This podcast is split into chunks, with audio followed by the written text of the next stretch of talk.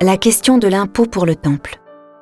Comme ils étaient réunis en Galilée, Jésus leur dit Le Fils de l'homme va être livré aux mains des hommes.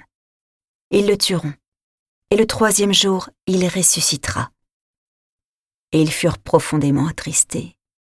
Comme ils arrivaient à Capharnaüm, ceux qui perçoivent la redevance des deux drachmes pour le temple vinrent trouver Pierre et lui dirent Votre maître paie bien les deux drachmes, n'est-ce pas? Il répondit Oui. Quand Pierre entra dans la maison, Jésus prit la parole le premier.